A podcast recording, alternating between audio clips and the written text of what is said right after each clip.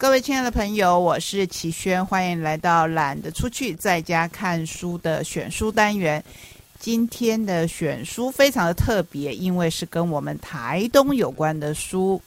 左岸出版《成为慈上》，大家会觉得这个名称很新奇吧？到底什么叫做成为慈上？对一个作者来讲，他是怎么样来书写这样的书？因为我本身也很好奇，所以我们今天就来访问作者，请他来为我们导读。作者是黄宣卫老师，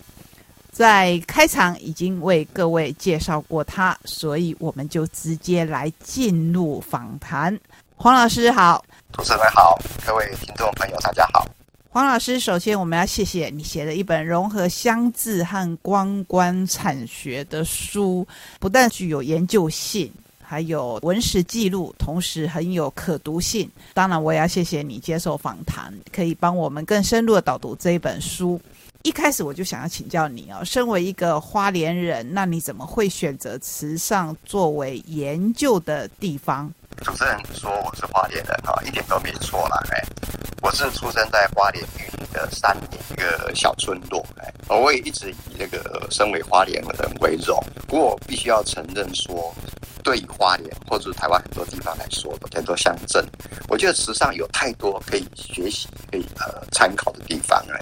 这是我的一个出发点。那我想说，大概是二零一零年吧，我那种感觉就开始比较明显哎。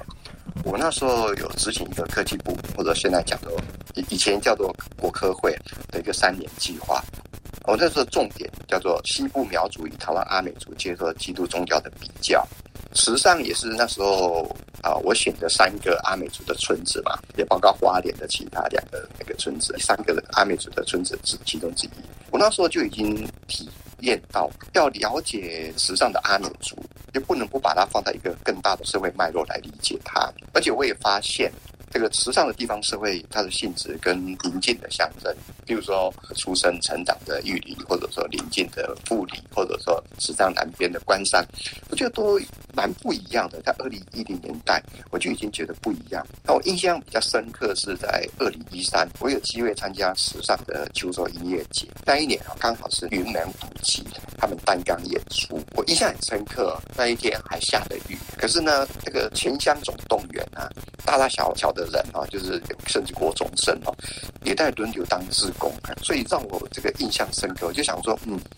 我好像应该把我的研究中心慢慢的更更聚焦在这上面，有这样的想法。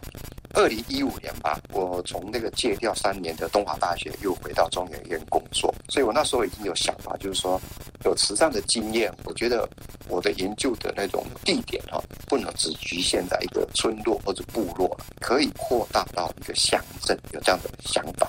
所以。我那时候就已经有这样的想法，所以要想要跟那个科技部申请一个研究计划，所以我当时候的心里也纠结很久。我刚刚讲说我自己对华联有很深的感情，所以到底要选择我出生成长的玉里呢，还是选择慈善？因为我觉得说慈善一一个它的地方社会的性质已经明显在改变，而且会迅速的改变的地方。所以最后我就跟科技部提出一个三年的计划，是一个专书的写作计划，叫做“慈善平原的多元宗教格局”。因为慈善有阿美族，他们有传统的信仰，也有后来接受了基不同的基督教派，然后有希拉雅，他们有那个传统的那个阿利族信仰哦。那后来有一些个跟汉人的宗教的那种融合的发展。当然，汉人那部分更复杂，就是地方的宫庙跟。汉人里面也有信一贯道的，也有信神耶稣会的哦。其实非常多，也非常有趣的。所以我那时候就跟科技部提到的计划，在二零一六年，我那时候已经回到中研院了。那一年的夏天，我就有比较多的时间，会比较长留在慈善诶。可是我很快就发现说，我要去写我刚刚讲那一本专书。如果说我没有搞懂最近慈善二十三十年的变化的话，我觉得好像没有办法落笔哎。尤其说，很想要了解为什么慈善它可以哦以乡为单位哦，实行那么多的那个社会福利，哎，譬如说，它针对全乡的那个社区居民，每人都发一张慈善福利卡，就可以拿这个卡去优惠买米啊。然后针对水田在慈善的农民来讲的话，他又有一个叫做稻米的平损基金，所以农民会享有非常好的福利，就在农会存管，等于是他存了钱以后，乡公所跟气作的碾米厂也要配合存些钱进去，所以我就开始在询问说，慈善为什么变成这样一个明星影响？刚刚主持人在讲说，这个成为慈善，所以基本上就在想说，我想要回应这样的一个问题，就是他怎么样成为我们今天看到的慈善？那这里面就不止说他有全台湾第一张的那个呃产地认证，就稻米的产地认证，它的观光事业很蓬勃发展，然后它还有那么好的福利啊，这是我会那么想要探讨时尚的原因啊，应该有这样的背景。是我们先知道这样的背景哦，然后身为台东人的我看的这一本书，都深深为黄老师你用心之深而感动。因为我本身也是一个在写书跟翻译书的人，所以我很想要知道老师可以大约算出你总共花了多少的时间来钻研，还有做真正深入的田野调查。还有书写，其实这个时间是很难量化的。可是量化以后，其实是更可以让我们读者更珍惜这个作者，他花了这么多的时间跟心力来投注这一本书。如果说要认真说起来啊，我很早就有机会因为研究啊来到慈善，那应该是在一九九七年吧。那个台东大学有一个已经过世的好朋友，夏立明老师，他成立一个东台湾研究会啊，也邀我参加。他本身是学地理学的，他一直觉得说，我做人类学哈，我们缺乏一个比较大的空间观念，对空间的那种因素哦，没有纳入我的研究里面来。当然，我就会吐槽说，呃，地理学啊，你们只有看到那个空间，看到土地，没有看到人 的重要性。所以我们就想说，一起在慈善来做研究，然后一起来看看说，用不同的角度来了解慈善，可以碰撞出什么样不同的火花。所以我们那时候就到那边去，然后就想要申请一个那时候叫做国科会的那个合作计划。在那个之前，我们研究大部分都在呃哈恩山脉的东侧嘛，哈，那边的阿美族的村子，阿美族的比例都比较高，所以他们的地理条件也是面对太平洋。但是呢，来到慈善以后，那个地方叫阿美族的那种比率就在村子里面就相对于东海岸就比较低一点。哎，然后它面对的是中央山脉，那整个地理景观哦，跟那个人群的结构是不太一样，所以我就开始做一些比较的研究。可是我那时候的那个研究重点还是在谈说阿美族为什么在二次世界大战之后那么多、那么迅速的去接受基督教。我的主题还是在这一部分，所以当时选择大坡村，因为大坡是时尚阿美族里面比较早成立的一个村子，所以就因为这样就陆陆续续就有慢慢回去那个地方，也发表了一些成果。但如果说要从这个时间开始算的话，其实也超过二十年了。但是我我刚才也讲过，说二零一六年了哈，我开始比较聚焦在研究时尚。我本来要写一本时尚平面的多元宗教格局，但是呢，我发现说我必须要先把那个最近二三十年整体变化建立出来，所以我的那个田野的调查的重点跟文献整理的方向都开始有一点不一样。所以从这个时候开始，我就开始酝酿要写这一本书了。所以在这个过程里面，我在二零一八年出版一本叫做《共筑蓬莱新乐园》，一群慈善人的故事。所以这个比较是故事性的，选了几个我觉得比较关键的人物，有点在讲故事一样。我想这个算是暖身啊，因为我在想说写这样的书要怎么写呢？我得是在开始想，因为对我来讲，《陈伟时尚》这本书是一个很不一样的，我想要结合学术研究跟有一点科普性质啊，让社会大众也能够比较容易阅读。这个蛮难的，因为我们学术界的人哈比较习惯写那种学术论文，要做这样的工作其实不容易。所以我一直要到二零一九年才开始动手写这本书，就是我的前一本书已经出版了，我觉得说好像已经有一点这一方面的那个呃基础了，哎，才开始写。所以如果说从二零一六年开始算，我觉得这本书从刚刚讲的然后我们这个专研书写，然后到出版的，大概是六。当然这里面也包括说，在去年的九月，我把我的文稿交给左岸的编辑，我觉得那个编辑邓德林小姐，我觉得我必须要说，她真的是非常的专业，也非常的敬业。哎，我们前后大概花了七个月，专门的去修改，把这个我这个比较学术性的这种那个呃笔调又调整，然后又去怎么样去呃这个补充资料啊，去润饰。所以这本书，我想它的贡献是相当大。哎，我自己也觉得说，哎，蛮不容易的啦。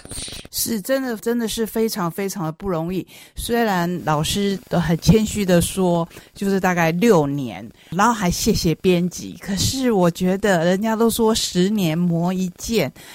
这个书可是二十几年来磨一剑呢，个真的真的是非常不容易。等一下再来继续听老师怎么样来跟我们进一步的导读这一本书。您刚才听了黄老师他的介绍，他亲自来导读左岸所出版的这一本《成为慈善》，是不是觉得不管您是不是慈善人，就像齐轩是台东人？甚至收听我们 podcast 的朋友，是不是从此会对慈善有更深的了解？因为一般人看慈善，尤其是近年来看到的，可能都是偏观光产业的，像大家熟悉的地点啊，或是刚才老师有提到的活动。那地点呢，最主要就是那一棵树。